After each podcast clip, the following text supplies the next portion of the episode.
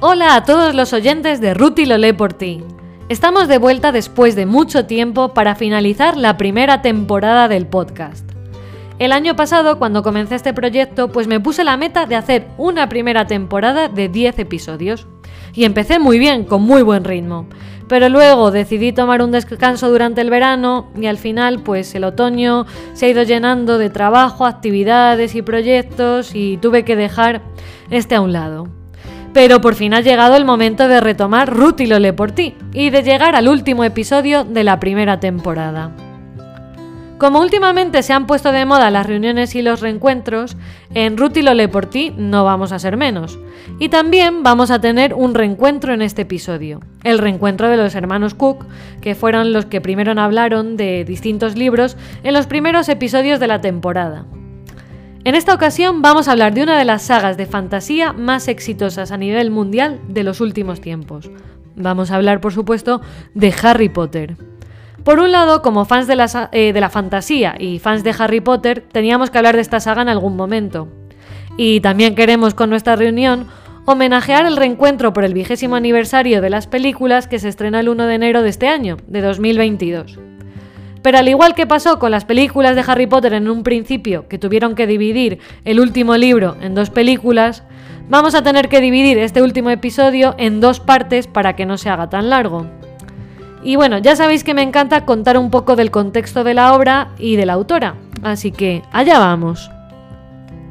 J.K. Rowling, después de ser rechazada por varios editores, consiguió por fin publicar el primer libro de Harry Potter en 1997. Harry Potter sorprendió a sus editores teniendo mucho más éxito del que esperaban, y aprovecharon este éxito para publicar con rapidez y de manera sucesiva los cuatro primeros libros, de modo que los lectores no perdiesen el interés en la trama. Pero pronto no solo cautivó a niños y adolescentes, sino que también tuvo éxito entre los adultos. Y hoy en día los libros de Harry Potter se encuentran entre los más vendidos de la historia. El primer libro, Harry Potter y la piedra filosofal ya ha vendido más de 140 millones de copias y la saga completa supera las 400 millones de copias en ventas. Me gustaría, a modo de recordatorio, leer algunas partes de las hipnosis de Harry Potter que la propia J.K. Rowling escribió sobre su libro cuando lo envió a las editoriales. Dice así. Harry Potter vive con su tía, su tío y su primo, porque sus padres murieron en un accidente de coche, o al menos eso es lo que le han dicho. El mayor temor de los Dursley es que Harry descubra la verdad acerca de sí mismo. Así que cuando llegan las cartas, los días previos a su undécimo cumpleaños no le dejan que las lea. Sin embargo, los Dursley no están tratando con un cartero ordinario, y en la medianoche del cumpleaños de Harry, el gigantesco Rubius Hagrid derriba la puerta para asegurarse de que Harry lea su carta. Ignorando a los aterrorizados Dursley, Hagrid le informa a Harry de que es un mago, y la carta que le da explica que le espera en la escuela de magia y hechicería de Hogwarts. Para la ira de los Dursley, Hagrid también revela la verdad sobre el pasado de Harry, Harry no se hizo la cicatriz en la frente en un accidente de coche. Es realmente la marca del gran hechicero oscuro Voldemort, que mató a la madre y padre de Harry, pero misteriosamente no le pudo matar a él, a pesar de que era un bebé en ese momento. Harry es famoso entre las brujas y magos que viven en secreto en todo el país, porque la supervivencia milagrosa de Harry marcó la caída de Voldemort. Así que Harry, que nunca ha tenido amigos ni familiares que valieran la pena, se lanza una nueva vida en el mundo mágico. Viaja a Londres con Hagrid para comprar su equipo de Hogwarts, túnicas, varita, caldero, borrador para principiantes y botiquín. Y poco después se marcha a Hogwarts desde la estación del King's Cross al andén 9 y 3 cuartos para seguir los pasos de los padres de Harry. Harry entabla amistad con Ronald Weasley, el sexto de su familia que va a Hogwarts y que se cansa de tener que usar los libros de segunda mano. Y también entabla amistad con Hermione Granger, la niña más inteligente de su curso y la única persona en la clase que conoce todos los usos de la sangre de dragón. Y juntos tienen sus primeras lecciones de magia. Qué es hipnosis tan sencilla, pero tan bien escrita que ya te anima sin duda a leer los libros. Pero bueno, como quizás no tengamos el tiempo de ponernos a leer ahora, Espero que al menos con este episodio sintamos que estamos releyendo y divirtiéndonos con Harry Potter una vez más. Es cierto que no se puede hacer justicia a siete libros a los que la gente tiene tanto cariño y que han leído tantas veces en un solo episodio, aunque este tenga dos partes, como va a pasar. Y ya también sé que existen millones de podcasts, vídeos y libros sobre Harry Potter y es muy difícil decir algo nuevo. Pero la idea no es esa, la idea es simplemente homenajear, recordar y disfrutar de lo que Harry Potter ha supuesto para nosotros de manera personal. Como dijo Emma Watson en Harry Potter en el vigésimo aniversario El regreso a Hogwarts, hay algo en Harry Potter que hace tu vida mejor. Cuando lo vemos todo negro y se avecinan tiempos difíciles, estas historias nos descubren lugares donde podemos descansar y sentirnos arropados. Harry Potter ha conseguido esto para nosotros y es lo que queremos transmitiros con este podcast.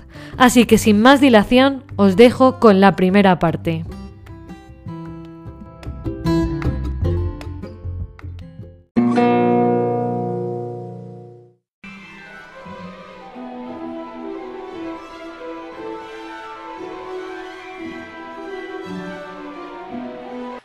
Bienvenidos a un nuevo episodio de Ruth y Lolé por ti. Llegamos al final de la primera temporada, casi un año después, parecía que no íbamos a llegar, pero bueno. Pero vamos a, a, terminar esta primera temporada con un episodio muy especial porque no tengo un solo invitado, tengo cuatro invitados, a mis hermanos y a mi hermana política. Tengo en esta ocasión compartiendo con nosotros eh, sus impresiones, sus gustos, lo que ellos creen sobre Harry Potter. Un saludo a todos.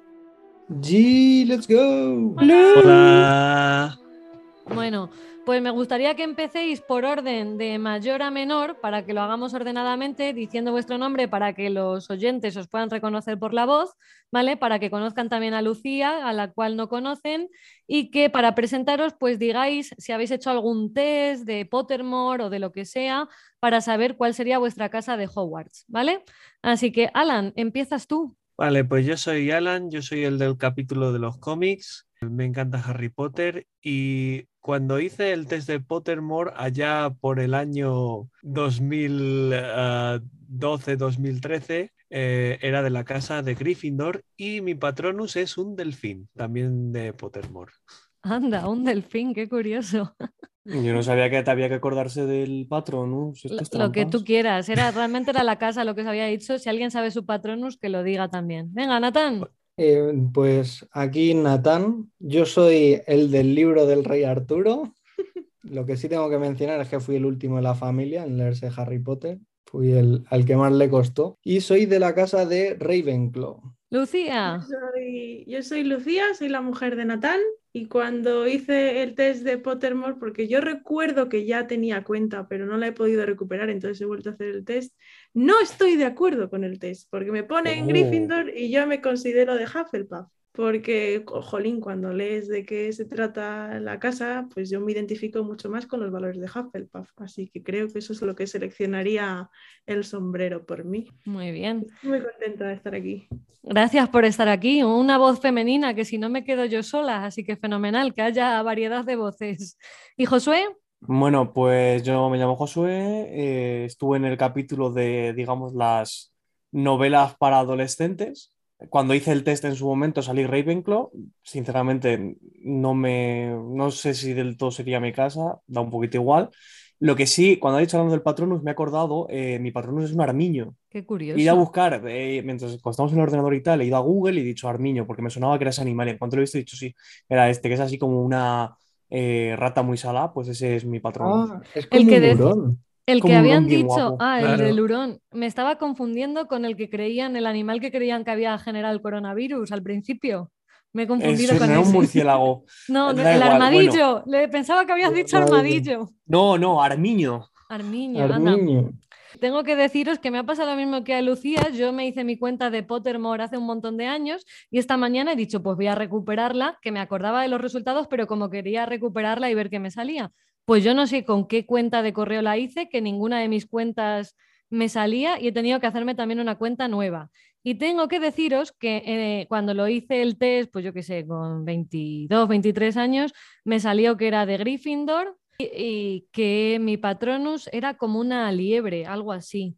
Y ahora lo he hecho esta mañana y en realidad creo que tiene más sentido. La casa de la que salgo ahora que soy es Ravenclaw. Y eh, mi patronus ahora es un caballo. No me parece que está mal. En realidad, menos de Slytherin, creo que tengo de todas las casas. Bueno, incluso de Slytherin, porque no decís vosotros que a veces soy un poco cruel, pues debo tener de todas las Aunque casas. Slytherin, eh, si quieres coger los positivos, sería simplemente ser ambicioso. Pues Entonces, entonces tampoco sí. tiene por qué ser nada malo. Pues entonces ver, tengo de todas las casas. Yo me acuerdo la primera vez que hicimos un test, nos salió a todos que éramos de, de casas distintas. Cada uno, no sé si. Yo me acuerdo que era Slytherin, no sé si. Yo era otro que Ravenclaw, Ruth era Hufflepuff, y Alan Gryffindor. Que me hace gracia que ahora hayamos dado tres de Ravenclaw y que hayamos seguido lo que ocurre en los libros y en las películas, que es que al final una familia son casi todos o todos de la misma casa. Lo cual Sí. me llama la atención que al final haya dado ese resultado. Así que Alan es la oveja negra como de costumbre. Básicamente, pero a ver, si somos sinceros, eh, todos hemos tenido nuestro, nuestro arco de personaje. Nathan ha pasado de Slytherin a Ravenclaw, Josu de, de Ravenclaw a Gryffindor, yo de Gryffindor a Hufflepuff y Ruti de Hufflepuff a Slytherin. O sea que.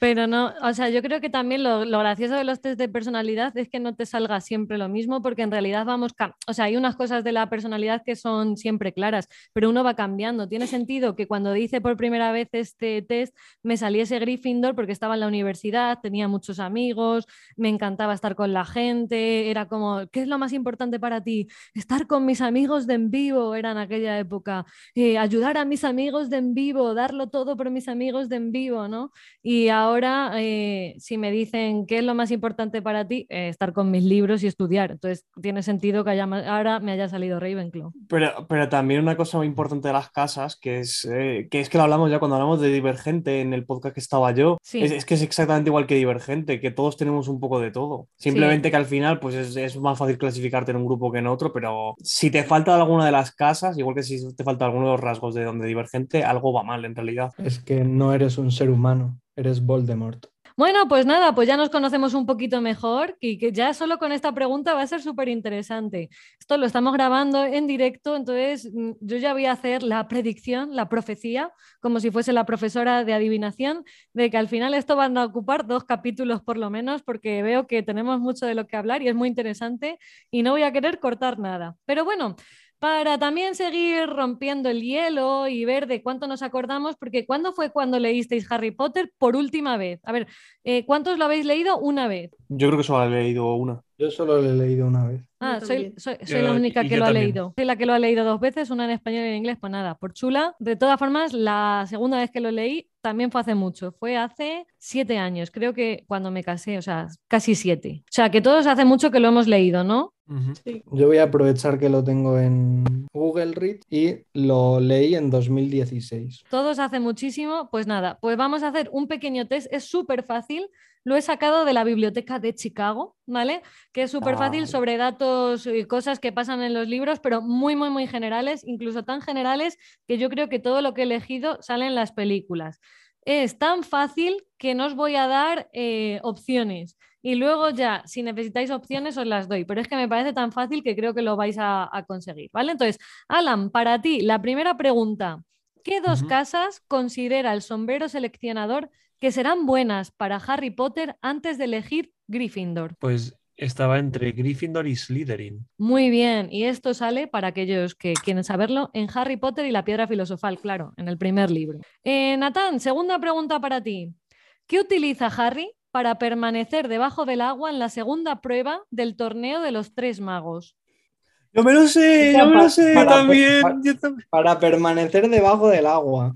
Sí, O sea, sé que se come una planta, pero no me acuerdo del nombre. Vale, muy bien, vale, has acertado. Te doy, te doy las pistas, pero ya lo has acertado. Eh, la primera opción era aguanta la respiración durante mucho rato. Correcto. Eh, segunda opción, se transforma en, un, en la mitad, o sea, la mitad de cuerpo para arriba en tiburón. Eh, utiliza el encantamiento casco burbuja o utiliza las branquialgas. Branquialgas, es verdad. Muy bien. Eso era. Branquialgas. Vale. Era fácil, sí. Por eso no quiero dar las opciones, porque si las doy es súper fácil, pero muy bien. ¿Sabías que era un tipo de planta? Que, ¿Sabes qué personaje se lo da? Yo sé quién se lo da. Longbottom, ¿no? Porque le encantaba la botánica. No, eso es en las pelis. En el libro es Dobby quien le da las branquialgas. Ah, Es una de las cosas que cambiaron, sí, sí. Que bueno, tampoco es tan importante, incluso lo que tú dices tiene más sentido que se lo dé Neville porque le encanta, como tú has dicho, le encantan las plantas. Vale, Lucía, ¿quién le enseña a Harry Potter cómo realizar el encantamiento Patronus o el hechizo del Patronus? Eh, eh, Lupin. Muy bien, Remus Lupin, que le enseña en Harry Potter y el prisionero de Azkaban. Eh, Josué, esta es pregunta trampa, ¿vale? Pero- Encima, encima, me sabía las branquialgas y me vas a poner la pregunta trampa. Venga. Bueno, si necesitas las opciones, yo te doy las opciones. Pero la pregunta 4, ¿a qué personaje mata el basilisco en Harry Potter y la cámara secreta? ¿Necesitas las opciones? Ay, yo lo sé. Dame un momento. Lo un sé, momento. yo lo sé. Yo lo sé. ¿Quién mata al basilisco? Estoy pensando porque la primera opción que se me ocurre es el gato. Porque el gato no me acuerdo si vuelve a salir en las pelis o Josu. algo, porque sobre todo estoy acordándome de las pelis. Eh, Josu, claramente, Josu, le, le no puedo dar puede yo la pista. Le puedo dar Venga, yo dame la una pista. Dame una pista. Dale una pista, Alan, que te veo con Josu, ganas. si lo fallas, esto va a ser muy. No, ya sé, triste. es Myrtle la llorona.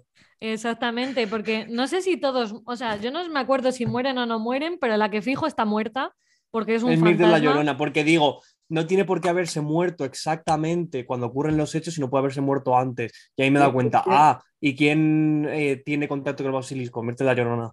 Vale, Muy vale. bien. O sea, el libro no me acuerdo, pero en la peli no muere nadie. Todos lo esquivan de alguna u otra manera. Son No, ni Eh, en el eh, libro Alan, tampoco, ¿cuál era la pista, por favor? Si no lo adivinas, esto va a ser muy triste. Sí, en la película es que no me acuerdo exactamente en el libro, pero como dice Lucía, en la película lo que les pasa es que se quedan petrificados, entonces al final como que solo los llevan a la enfermería. Yo no sé si como la peli estaba todavía pensada para niños, era como muy duro pensar que se morían, pero... O sea, del, de, bueno, de ambos, el libro como la película, es que no miraban directamente al basilisco, sino que lo miraban a través de cosas, a través de. un- Espejo, cámara, reflejo del agua. Claro. Es verdad, muchas Claro. gracias, Alan. Ahí estaba el secreto, porque estaba el niño este que se llamaba Colin Creevy, lo tengo aquí apuntado, que es Creevy. verdad que era el que iba con la cámara todo el rato siguiendo a Harry Potter, que era su mayor fan, y gracias a eso es verdad que no se muere. Ahí hemos pillado la esta. Muy bien, entre todos lo recordamos. Grande, grande Colin. Alan, pregunta número 5. ¿Qué otro personaje podría cumplir la profecía descrita en Harry Potter y la Orden del Fénix, además de Harry Potter? Pues, pues muy fácil. Según Harry Potter y la Orden del Fénix, ah, es Neville Longbottom. Muy bien. Que es muy curioso, ¿no? Porque parece que Harry Potter es el héroe, ¿no? Y ya desde el quinto libro te están diciendo que al final eh, Harry Potter sí es el héroe, el que el héroe principal, pero que al final necesitas pues un grupo, necesitas a tus amigos y la importancia ¿no? del grupo, que luego hablaremos de los temas. Y yo creo que uno de, las, de los temas más importantes de Harry Potter es la importancia de tener una comunidad que te apoye y que esté detrás de ti ayudándote. Vale, eh, Natán, eh, ¿cuál de los siguientes personajes nunca fue un mortífago? ¿Os acordáis lo que son los mortífagos? Los Oh, seguidores de, está- se ponen raras las preguntas. de ¿eh? Voldemort. Sí, sí, está- Vale. Opción A, Horas Slughorn. Yo que sé cómo se pronuncia esto. Lo voy a decir a la manera española porque la mayoría de gente que nos escucha es de España. Opción B, Lucius Malfoy. Opción C, eh, Severus Snape. Y opción D, Peter Pettigrew. Uf, el Yo me primero no sé. quién es. El No primero quién es el profesor de pociones en la última peli. Ya en la sexta, sí, en la sexta. Y en Sexto la- libro Es cuando aparece. Es la. El de la poción de Félix Felicis. Ni idea. No me acuerdo. Un señor que se parece a Bilbo. No sé por qué, pero a mí me da la sensación de que se parece a Bilbo. Bilbo. Sí, se parece a Bilbo. Pues es que estoy por... Es que claro, que el problema es que no sé quién es ese señor, pero probablemente sea ese señor. Pues muy bien, es ese señor, ¿vale? Era de Slytherin también, pero nunca fue un mortífago, ¿de acuerdo? Es el señor al que Voldemort, como era su profesor, se acerca para, para que le cuente qué son los Horocruxes. Sí. Y el hombre no quiere decírselo a Harry porque se siente avergonzado de que por culpa de él, pero luego al final confiesa que sí que le explicó a Voldemort cómo se hacían los Horocruxes y es por su culpa que Voldemort divide su alma en varias partes. Vale, Lucía, eh, ¿quién es el príncipe mestizo en el sexto libro? Snape. Snape, muy bien. Eh, Josué, venga, última pregunta. Que seguro que es trampa Ah. también. ¿Cuál de estos objetos mágicos no es una reliquia de la muerte? Opción A, la varita de Saúco. Opción B, la piedra de resurrección. Opción C, la capa de invi- invisibilidad. Y Opción opción, cuatro. eh, D, la espada de Gryffindor. Voy a decir que es la espada de Gryffindor, pero no Muy estoy muy seguro, ¿eh? Es la espada de Gryffindor, el resto además salen en los cuentos de... ¿Cómo, cómo se llama en español? Los cuentos de no sé quién, el bardo. De Beetle el bardo. El bardo. Eh, Yo los he leído también. Yo Me- también, son ahora. buenísimos, me encantan todos los cuentos, son geniales, los recomiendo. He ¿eh? leído ese, he leído el de la obra de teatro, pero de animales fantásticos no he leído nada. Yo también he leído el de Animales Fantásticos, que es simplemente como una enciclopedia. Ese sí que es un poco tostón. No, os recomiendo que no lo leéis. Pero los cuentos están súper, súper bien. ¿Vale? Son buenas fábulas. Pues seguimos con la siguiente pregunta. Ahora que vemos que en general, pues si es, a lo mejor es porque las películas son muy fieles a los libros, pero hemos visto con el test que nos acordamos de bastantes datos. Pues vamos a recordar así en general cuál de nuestros libros es, el, es nuestro favorito y por qué, ¿vale? Vale, pues eh, cuando estuvimos hablando de qué, qué libro era el que más nos gustaba de, de Harry Potter, hemos coincidido bastante en que el tercero, El prisionero de Azkaban, es como un poco el favorito de todos, o, o está por lo menos entre los tres favoritos de, de todos los que estamos aquí. Ah, sin embargo, bueno, para cambiar un poco de conversación, porque el mundo de Harry Potter tiene muchas cosas interesantes que contar, pues yo voy a hablar un poco de, mi segundo, que es, que es la Orden del Fénix. Eh, la Orden del Fénix es el más largo y a veces puede ser, puede llegar a ser muy pesado, pero sin embargo es un claro ejemplo de eh, cómo ir construyendo una historia, ¿vale? Y cómo utilizar las situaciones adversas del personaje para lograr un final un poco más, digamos, eh, bueno, la verdad es que se pone muy, muy adverso porque ya hemos, ya estamos en la etapa de Harry Potter en la que todo avanza hacia lo oscuro, ya estamos muy metidos en, en un Harry que es mucho más maduro y la historia no se corta, no se corta un pelo de vez en cuando. Sin embargo, pues eh, empiezas a aprender muchas cosas. El hecho de que cuando Harry le, le dice a, a Dolores Umbridge que no debe decir mentiras en frente de los, de los centauros y, se arma la de San Quintín, dices, por fin, oh, eh, que sí, que puede, ser, puede llegar a ser muy duro, sobre todo por, por Dolores Umbridge, eh, todo lo que ocurre al final, sin spoilers. Sin embargo, te muestra un Harry mucho más Alan, maduro. creo que puedes hacer spoiler. Ya hemos Sí. hecho varios spoilers. Además, Sí, quien, claro. quien escuche este podcast probablemente es porque es fan de Harry Potter y ya sabe lo que pase. De todas formas, va a ser fuerte porque son justo esos, o sea, fuerte que a lo mejor coincidimos más de lo que piensas, Alan, porque yo había elegido esos mismos dos, no solo el prisionero de Azkaban, también he elegido la Orden del. Fénix como mi favorito, luego explico por qué. Pero termina de contarnos eh, qué te pareció la Orden del Fénix. Bueno, eh, de principio a fin me parece que trata temas muy interesantes y que utiliza el mal como una herramienta narrativa eh, bastante interesante como porque ahora vemos muchas historias en las que casi las situaciones adversas que tienen que pasar los héroes son un poco absurdas. Es un poco, sin embargo, ves que es un mundo un poco sufriente, que sí, que está lleno de magia y de, y de cosas guays y bonitas. Sin embargo, Sirius sigue sigue siendo un fugitivo, a pesar de que es inocente.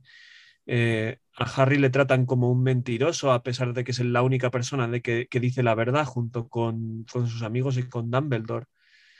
Y, y te muestra una situación adversa muy, muy difícil de sobrellevar.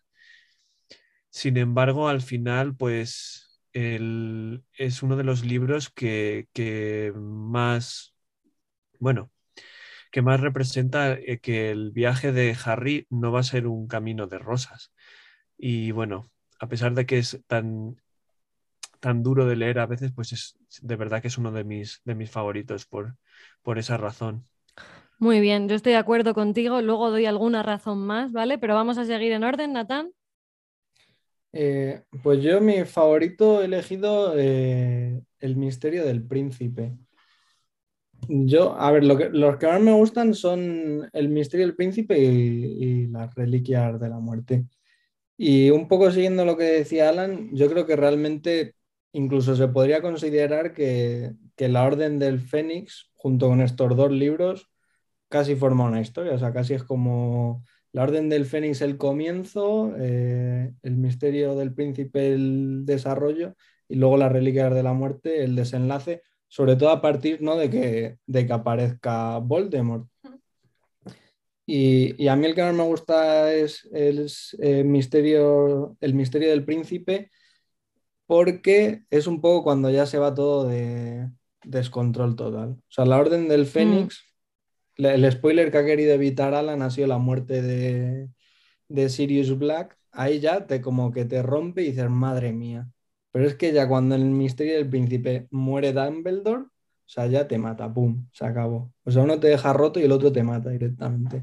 Entonces, yo tanto cómo se desarrolla todo el libro, como que ya es el... Cuando acaba ese libro es un poco como el punto que dice, esto ya es, ya no es un juego de niños, hmm. esto ya es a muerte y a ver qué, cómo, cómo se salimos de esta pero es ya el que, el que más me gusta un poco por eso, porque ya es cuando llega el punto de decir, vale, esto hasta entonces era una cosa en un colegio de magia, tal, guay, pero ya es como, ¡pum!, ha llegado la vida real, ahora hay este problema, no te lo soluciona nadie, en el caso de, Harry Potter, eh, Ron Hermione, ¿y qué hacemos?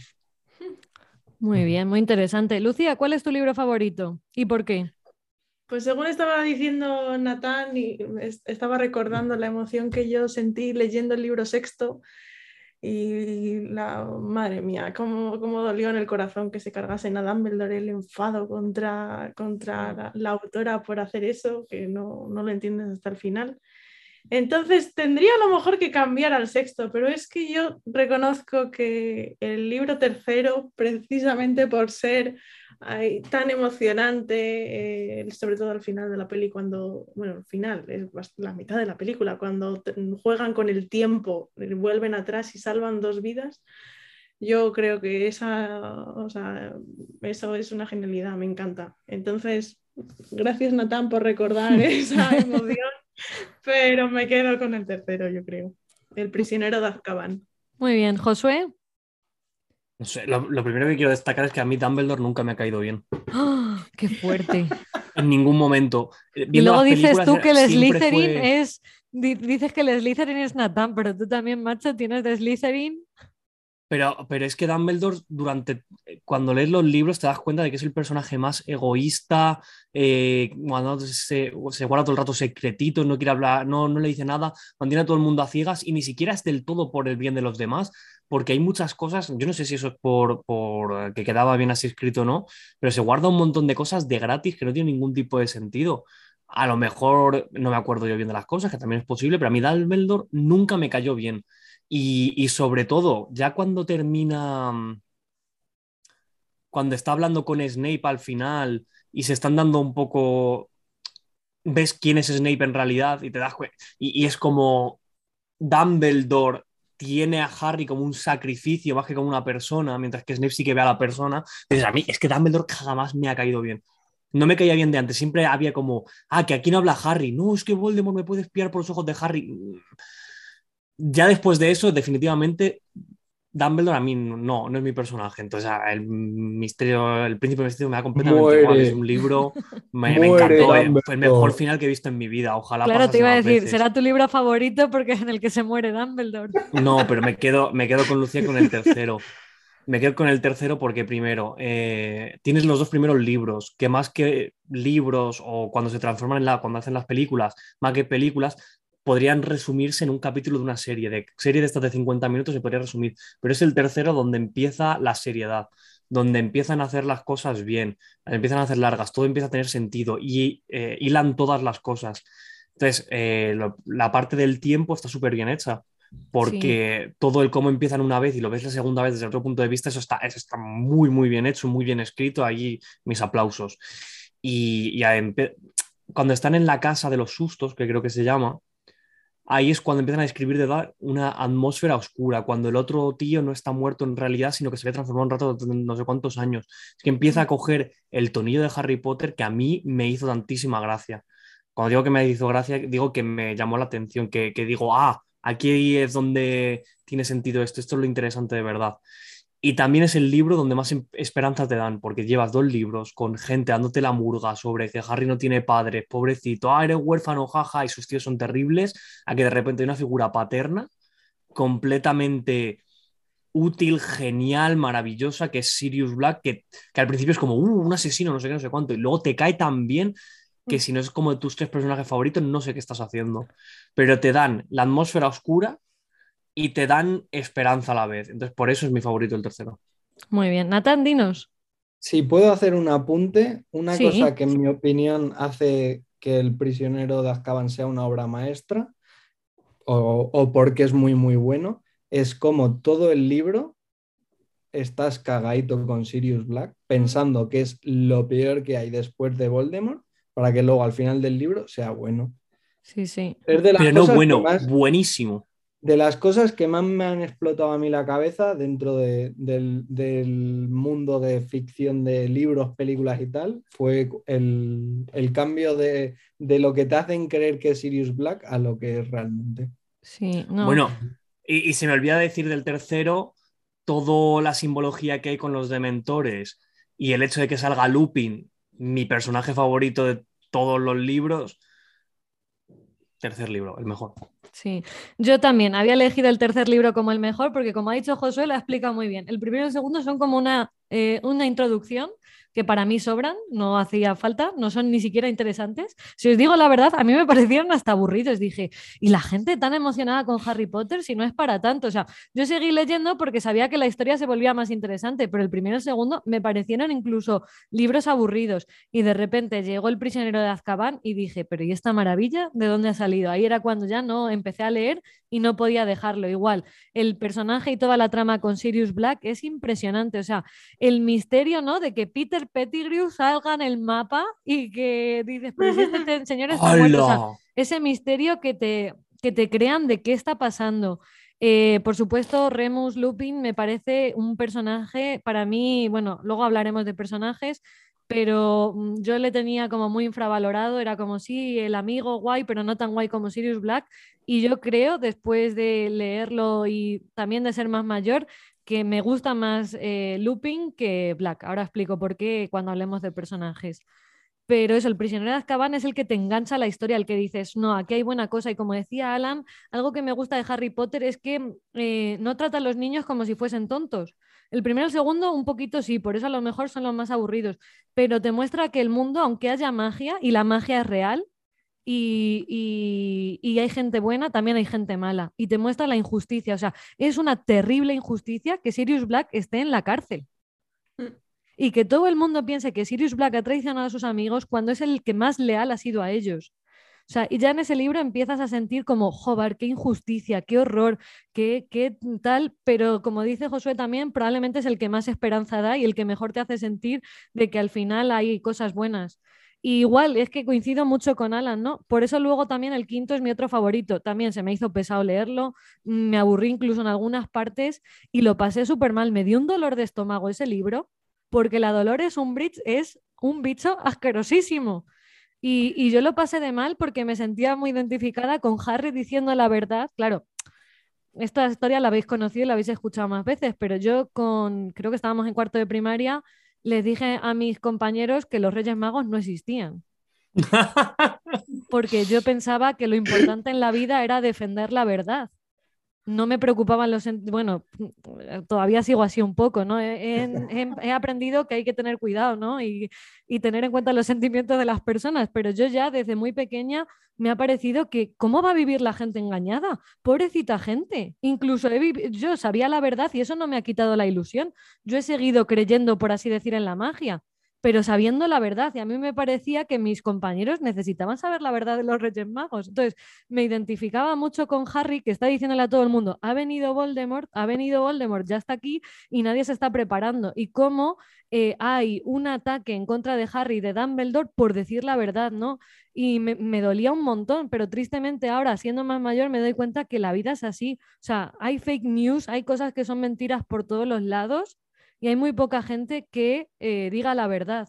Y por eso también me gusta mucho una frase que dice, lo dice antes en el cáliz de fuego, que le dice Dumbledore a Snape y a Sirius Black, que les dice, daos la mano, ahora estáis del mismo lado.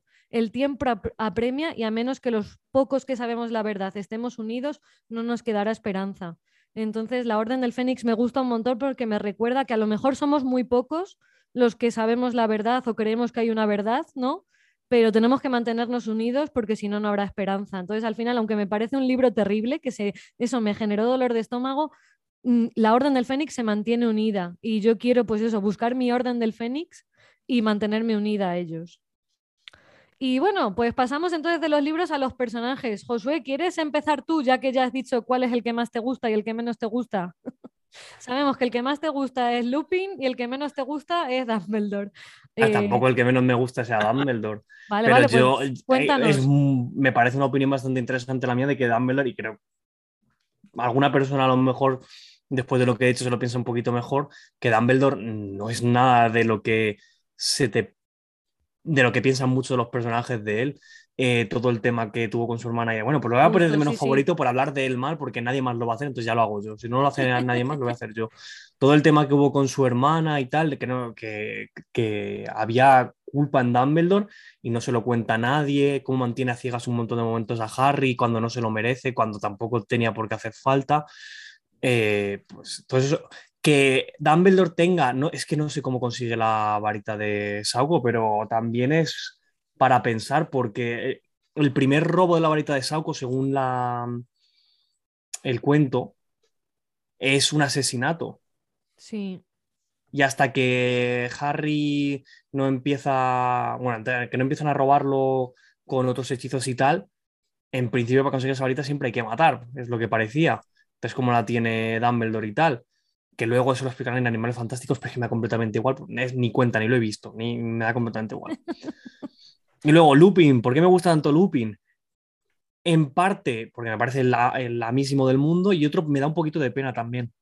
Porque el personaje llega, eh, tiene los dos primeros años y los dos primeros profesores que hay de defensas contra las artes oscuras han sido eh, año uno Voldemort directamente, bastante interesante, ¿no? Eh, segundo año tienes a, a, un tío que es falso, que no tiene ni idea de lo que está haciendo. Que, ¿Cómo se llama el hombrito? Eh, gol, no sé qué, Lockhart. Lockhart, bueno, Lockhart. Y llega el tercer año y tienen un buen profesor, un profesor que les está intentando enseñar de verdad, un profesor que sabe, bien intencionado, y de repente, por ser hombre lobo, le echan del cole. Cosa que entonces me da bastante pena. Yo creo que, que es referencia directa probablemente a temas de racismo y tal, es la cosa que más se me ocurre de, simbología que pueda tener, pero me da mucha pena que, por eso, por su condición de hombre lobo, le, le echen del puesto cuando de momento, en los tres años que habíamos visto, era el mejor profesor por mucho. Es una persona que tiene mucha compasión de Harry porque sabe su situación, sabe que tiene una vida difícil. Mm. Es una persona que está buscando la verdad y por muy difícil que sea, es el que va a buscar a Sirius Black, el que está con Sirius Black, el que metiéndose con una persona que se supone que era peligrosa o que al estar relacionado con él podías acabar incluso en la cárcel, ahí está Lupin, que confía en su amigo y ahí sigue. Y luego en los libros se, le desarrolla bastante más que en las películas, cosa que me da mucha pena, eso y la relación que tiene con Tonks, etc. Y, al final es como el tío guay que hay en, las pelis. Tienes es que tienes dos tíos guays que son Sirius Black, pero es casi más tu padrino, es casi tu padre adoptivo, no sé qué, y luego tienes el tío guay que es Lupin. Yo creo que es al revés, ¿eh? Lupin casi hace más de padre, más responsable que Sirius Black, pero entiendo lo que Pero Sirius porque no puede, porque no puede acercarse. Mm. Pero en cuanto le echan, Lupin tiene la misma relación que tiene Sirius con Harry, que es muy poquita. En plan, le quieren muchísimo, no sé qué, le cuidarían, darían su vida por él, pero no pueden estar ahí cerca. Mm. Eh, Lucía, personaje favorito, o sea, el que más te gustó y el que menos, ¿y por qué? Pues yo lo siento, pero siempre he sido fan de Hermione. Supongo que porque era una niña y todo lo que quieras, pero lo estaba pensando y digo, tengo que decirlo. Si es que me parecía un pilar, o sea, Josué, Josué, lo que me tengas que decir me lo dices a la cara. Ah, no, se lo tendrá que decir también a su hermana, porque luego sigo yo también con mis personajes, así que. Me parecía un pilar, o sea, esencial en el trío, una genialidad. Todos sus hechizos, las pociones, incluso todos los sacrificios que fue haciendo a lo largo de los libros. Tengo aquí apuntados un par de ellos, desde uno chiquitito que impresiona en la primera película, que es cuando consigue, o sea, salva a Ron de morir de la planta esa que odiaba el sol porque se acordaba del hechizo de la luz. Yo dije, a la madre mía, qué pasada! Ahí la heroína, o sea, todos son héroes, pero... Y luego hasta lo último que la gente se olvida, pero hay una escena al final de... mm, Bueno, claro, yo recuerdo de la peli, que les tiene que borrar la memoria a sus padres para protegerlos. Hmm. Y Digo, en el madre libro mía. también pasa eso. Qué sacrificada y qué, o sea, al final una madre para los tres, una amiga, la... no sé, yo adoro a Hermione. Y luego antes lo ha dicho Ruth, mi personaje más odiado es un personaje que J.K. Rowling, la autora, dice que tenemos que odiar todos, que es Umbridge, Dolores Umbridge, o sea, qué horrible. mm, En el, en el libro yo también recuerdo, o sea, bajar a la cocina a contar lo que había leído, porque mi padre se había leído los libros antes que yo, luego fui yo, luego mi hermana, y decirle por lo bajo, es que no la aguanto, no aguanto, no sé si quiero seguir leyendo. Así que esos son mis dos personajes. Muy bien. Nathan. Yo, mi personaje favorito es Snape. Yo desde el principio supe que no era lo que nos hacían pensar que era. Yo sabía que él era el verdadero héroe. No, pero tú fuera es que bromas, siempre tienes facilidad para ver al verdadero héroe de las películas y series. Los, pi- los pillas a la primera. Siempre sabes Sí, quién sí. es en el segundo plano el que va a ser el héroe. Sí, sí. Pero bueno, me, me gusta mucho cómo se desarrolla el personaje, incluso los problemas que tiene cuando lo escriben de su infancia con, con el grupito de guays de Potter y sus amigotes. Pero yo qué sé, eso también existe en esta vida. Hay gente que, que los que creemos que son guays hacen daño a gente que no les ha hecho nada. Hmm. Pero bueno, que aún así siempre yo sabía que, que estaba haciendo más de lo que, a ver, está bien escrito en el sentido de que te hace dudar todos los libros, de decir, pero, pero es realmente bueno o está aquí, o, o nos está haciendo la pirula a nosotros y no a los malos. Y luego el, el menos favorito es Malfoy. Malfoy, pa- yo, para mí ese sí que es el personaje que yo no aguanto. Igual que... Dolores Umbridge. Umbridge, entiendo que en su libro es lo peor que existe, pero es que Draco Malfoy es lo peor que existe durante toda la saga. Sí, sí. También creo que es un, o sea, yo estoy de acuerdo contigo, a mí nunca me gustó, pero me alegro que se redima porque también creo que es necesario que haya un personaje que se redima, que tenga luchas, porque hay gente que se identifica con ese personaje, por eso también es necesario. Pero yo personalmente mm, con los bullies nunca me sentí identificada, tengo que decir la verdad. O sea, no es Pero por vamos, sentirme ya- superior, pero es que es el típico que tiene poca mm, autoestima porque su padre le ha dado la turra toda la vida de que tiene que ser el mejor y es que es insoportable. Pues ya está, es que a mí, pues me alegro que se redima y ojalá todos los bullies del mundo se rediman, pero no me identifico con su historia. Sí. Y aún así, me, me gusta a mí mismo darme cuenta que mi favorito y mi menos favorito son Slytherin, porque en, en el libro se plantea como que Slytherin es lo peor. En todos los Mm. libros siempre es lo peor. Si te cogen Slytherin es porque eres mala persona. Que obviamente lo que hablamos, la autora pues quería dar ese punto de vista, pero al final Slytherin es una parte más de la vida de gente pues o que es más realista, o un poco más negativa, o un poco más lo que quieras, pero que también tienen sus cosas buenas. O sea, no es Sí. Slytherin igual a lo peor del mundo, ni Gryffindor lo mejor del mundo. No, porque mi- mira el hermano mayor, no el mayor, el del medio. Bueno, es que como tenía tantos hermanos Ron Sí, El- pero el, que era un pesado. ¿Sabéis Sí, de cuál me, el me refiero? El el del que medio. trabaja en el ministerio. Ese, ese, ese era una turra porque era más legalista, era un pesado. El, el Charlie eh, molaba un montón y Bill también, y Fred y George, por supuesto, pero ese el del medio es que ni me acuerdo de su nombre, lo pesado que era. Eh, Alan, tu personaje, el que más te gustó y el que menos. Pues fíjate, Ruti, voy a hacer una cosa, me la voy a dar de listo y voy a hacer una comparación entre dos personajes y cómo les afecta la locura, ¿vale? Muy bien, venga. Mi, per- mi personaje menos favorito es Bellatrix Lestrange. No puedo en absoluto con Bellatrix Lestrange. Tiene un fandom impresionante ese personaje, pero yo no puedo con ella. No me cae para nada bien. Es una persona que su única motivación es estar con Voldemort y es el poder. Y la única cosa que le hace interesante es precisamente esa locura de la que yo estaba hablando, pero no lo utiliza ni siquiera de, o sea, en el caso de Bellatrix Le- Lestrange no se utiliza de un modo que para mí me parezca in- ni medianamente interesante y Mm. además se carga a todas las personas que me caen bien del libro. Así que Y por eso es odiosa. Sí. entre por eso es odiosa. cosas. Pero eso es una cosa muy interesante que hace JK Rowling muy bien. Consigue que a través de las interacciones entre los personajes antagonistas y protagonistas hacen que odies a los antagonistas y ames a los protagonistas. Entonces, puedes decir perfectamente, eso es una cosa muy difícil, por cierto, que una per- un personaje te caiga completamente bien, eso es muy complicado. Y que un personaje te caiga completamente mal es igual de complicado. Pues JK Rowling consigue con Dolores Umbridge, con los Dudleys, con, yo qué sé, con, el, con Filch, con la señora Norris, consigue que completamente te caigan como el culo, por así Sí. decirlo. Lo consigue, Pero lo luego- consigue. Pero luego, incluso con personajes que, que son un poco ambivalentes, con Snape, Snape te cae bien, Hagrid te cae bien, em, Ron y Hermione, bueno, pues tienen sus cosas, pero también caen bien. Eh, sin embargo, yo no, no encuentro nada redimible en Bellatrix Lestrange y ya que estamos soltando spoilers, me- mi parte favorita de Bellatrix Lestrange es cuando se muere.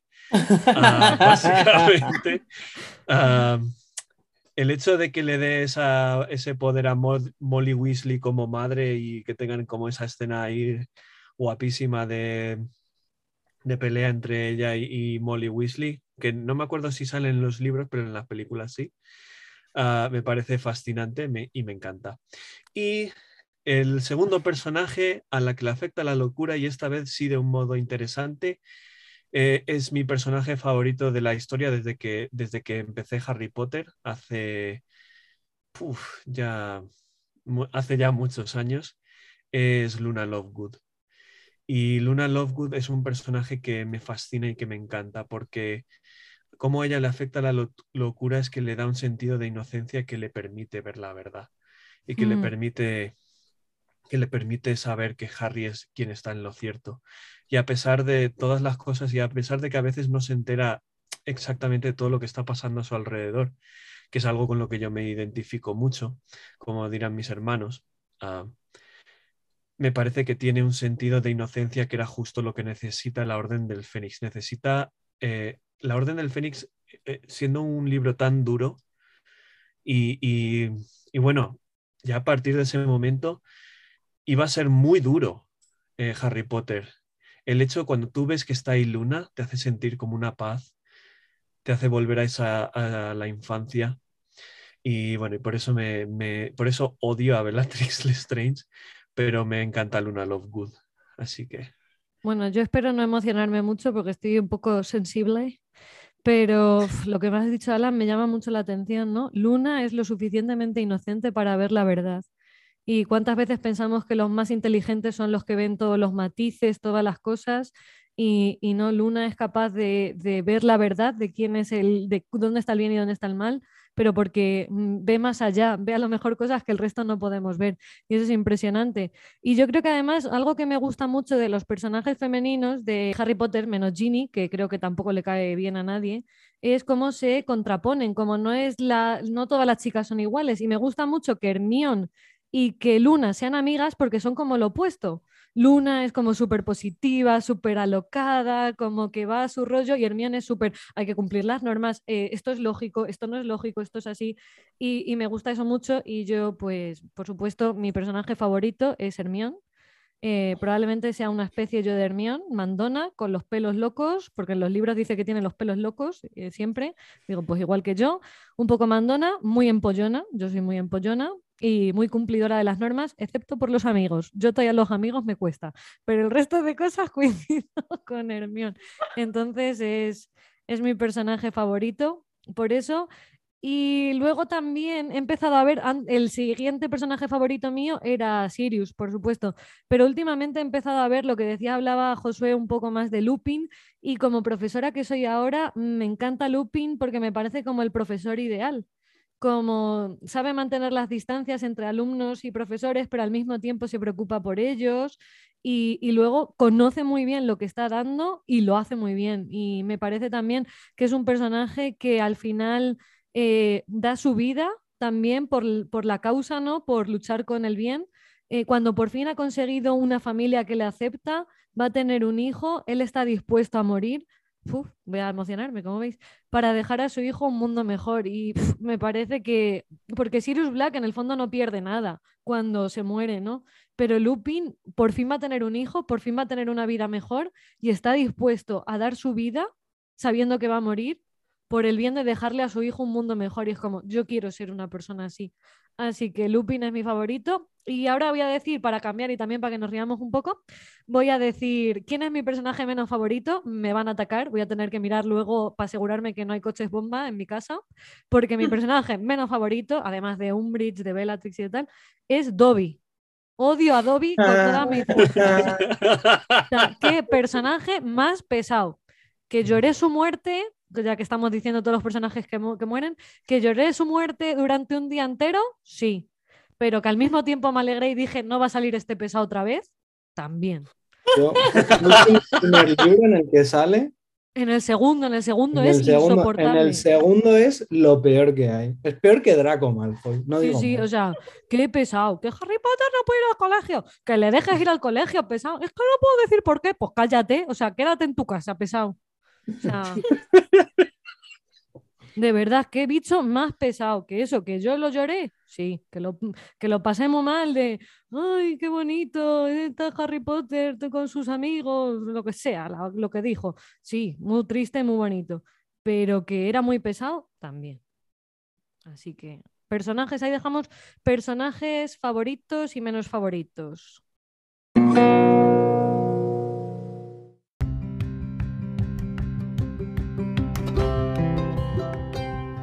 Pues hasta aquí la primera parte del último episodio de la primera temporada de Ruth y por ti, la reunión familiar y Harry Potter.